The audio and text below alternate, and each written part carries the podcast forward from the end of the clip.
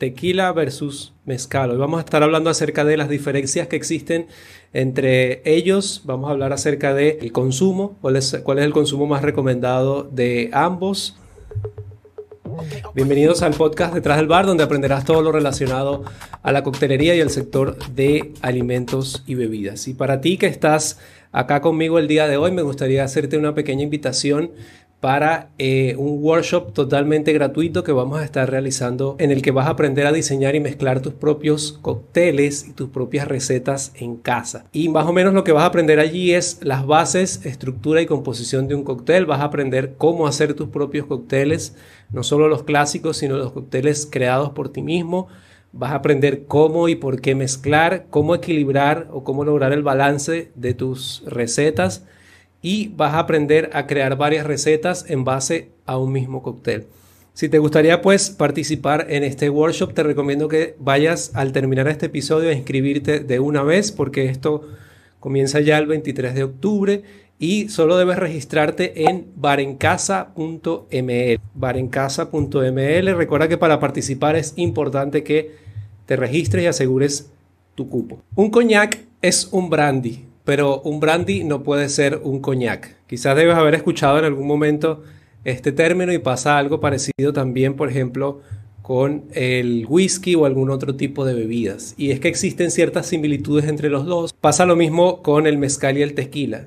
De hecho, el tequila es un tipo de mezcal, pero el mezcal no es un tequila. Vamos a hablar primero acerca de las similitudes que existen entre estos dos productos. Ambos, la materia prima es el agave, aunque existen diferencias en el tipo de agave que se utilice para cada uno. Ambos se obtienen del agave, pues ambos se hacen exclusivamente en México. Ambos pueden o no ser añejados, puede llevar un proceso de taona, que más adelante vamos a explicar qué es este proceso de taona. Ambos se preparan centro o la piña de la planta luego de la maduración de la misma y a ambos se les considera un aguardiente obtenido de el agave. Ambos también poseen ya una denominación de origen que también vamos a hablar un poco acerca de esto más adelante. Vamos a hablar primero acerca del mezcal. De hecho, su nombre deriva del término nahualt que significa agave cocido. Generalmente el mezcal eh, tiene una gran diferencia del tequila eh, a nivel general porque eh, tiene un proceso un poco más, vamos a decirlo así, artesanal. En la etiqueta generalmente vas a encontrar el nombre del tipo o los tipos de agave que se han utilizado para este mezcal. Tiene un nivel de detalle muy particular en sus etiquetas. De hecho, como te comentaba, el diseño puede llegar a ser hecho a mano, es muy artesanal, incluye generalmente el nombre del maestro mezcalero, eh, puede incluir también el nombre del estado o región donde se cultivó ese agave. Y esto tiene un paralelismo con las regiones y uvas en el vino, que normalmente la etiqueta del vino generalmente te explica también esto. En el mezcal también se acostumbra a hacer esto. ¿Cómo se elabora? Bueno, pues su denominación de origen dice que debe elaborarse dentro de nueve estados mexicanos. También es importante incluso el lugar en donde se fermenta y se destila. Se utiliza generalmente eh, para su fermentación, se utiliza una levadura silvestre. Generalmente se cocina bajo tierra o en hornos de barro que pueden llegar a ser improvisados y se puede llegar a cubrir con rocas de lava o con las mismas pencas de la planta.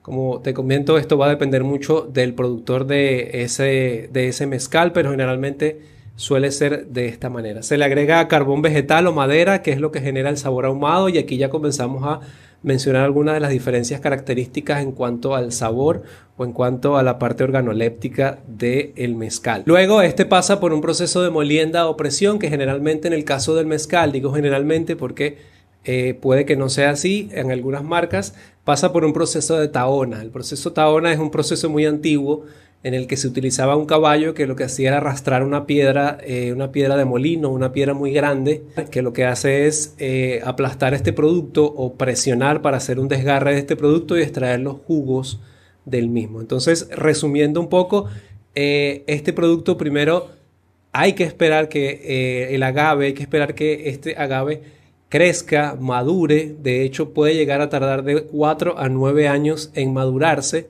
para obtener los azúcares necesarios para hacer el proceso de fermentación y destilación. Después de ese proceso se retiran las pencas de, eh, o las pencas o las hojas de esta planta y el centro de la misma es lo que se va a llevar a cocción.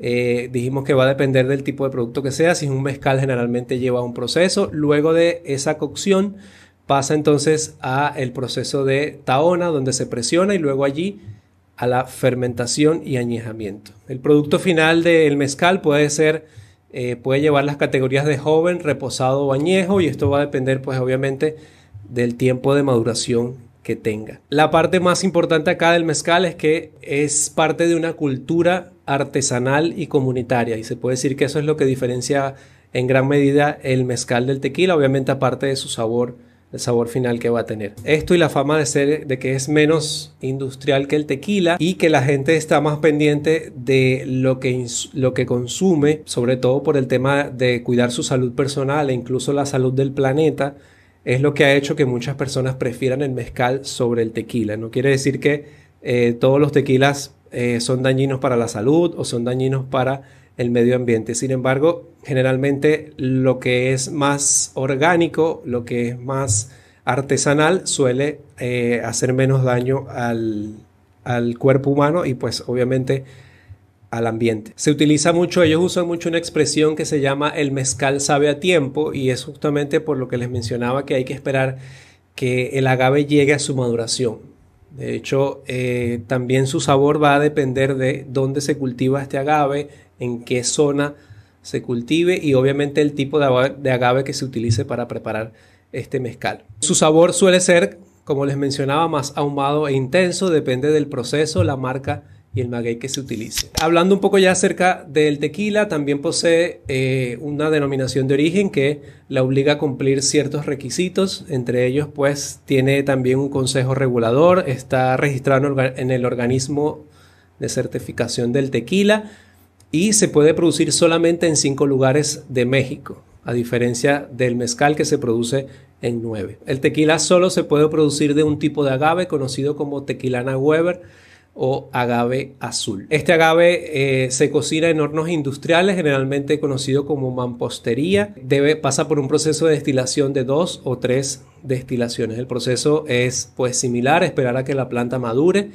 de 4 o 9 años. Luego pues se hace lo que se conoce como la jima, que es cortar esas pencas o esas hojas, pasa por el proceso de cocción, eh, luego se hace eh, la extracción o la presión de ese producto para extraer los azúcares y hacer la fermentación y luego pasa por un proceso de destilación. El tequila puede ser pues silver o blanco, puede ser reposado, añejo, y puede algunos pasar por un proceso de cristalino. Si quieres eh, ahondar un poco más en este punto sobre el tequila, hace poco hicimos, hablamos acerca del tequila y las características que tiene el tequila eh, sobre el día del tequila, hablamos un poco acerca de eso y lo detallamos un poco mejor. El sabor que va a tener, pues generalmente va a ser dulce, y floral. Y quiero hacer una pequeña aclaratoria acá antes de continuar. No estoy crucificando al tequila, simplemente estoy haciendo una, eh, una pequeña diferencia de los que existen los dos productos. Ahora, puede pasar que en los tequilas también tengan una producción que sea más artesanal.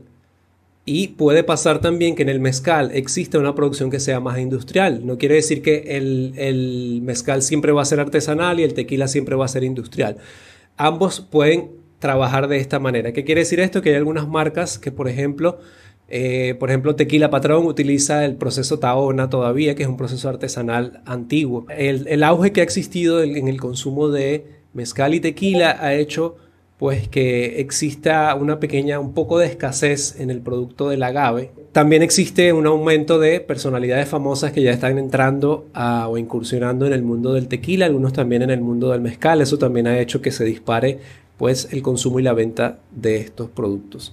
Ahora hablando un poco acerca de cómo eh, se consume o el consumo generalmente por defecto va a depender del tipo de persona, ¿ok? Es importante aclarar esto, pero generalmente el mezcal se acostumbra tomar en jícara con rodajas de naranja y sal de gusano. El tequila generalmente también se acostumbra eh, tomar un shot con limón y sangrita, aunque allá en México se lo toman eh, así directamente, sin, sin el limón, sin ningún otro producto. De hecho, ellos generalmente cuando están haciendo la, la jima del producto, acostumbran llevar un pequeño eh, shot para consumir mientras están trabajando. Otra forma de beberlo, pues hoy en día es el consumo de, eh, es tomándolo en cócteles. Se acostumbra mucho mezclar hoy en día este tipo de productos en coctelería y te puedo decir que tanto el tequila como el mezcal son muy dóciles para mezclar en cócteles. De hecho, el sabor ahumado del mezcal ayuda mucho a darle una capa extra de sabor a tus cócteles. Si te gustaría aprender a mezclar este y otros destilados, pues te extiendo nuevamente la invitación a que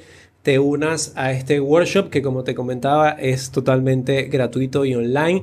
Para registrarte solamente debes ir al link barencasa.ml, así tal cual, barencasa.ml y asegurar tu cupo desde ya. Te dejo una pregunta antes de retirarme, como siempre lo hago en estos episodios, pues te pregunto cuál es tu preferido entre estos dos. Me gustaría saber si conoces las diferencias entre ambos. Me queda solamente despedirme y decirte que nos vemos en este en un próximo episodio. Si te gustó la información que hemos compartido el día de hoy, pues te invito a compartirla con quien le pueda ser de utilidad. Nos vemos en un próximo episodio y recuerda no olvides inscribirte en este curso que va a estar excelente.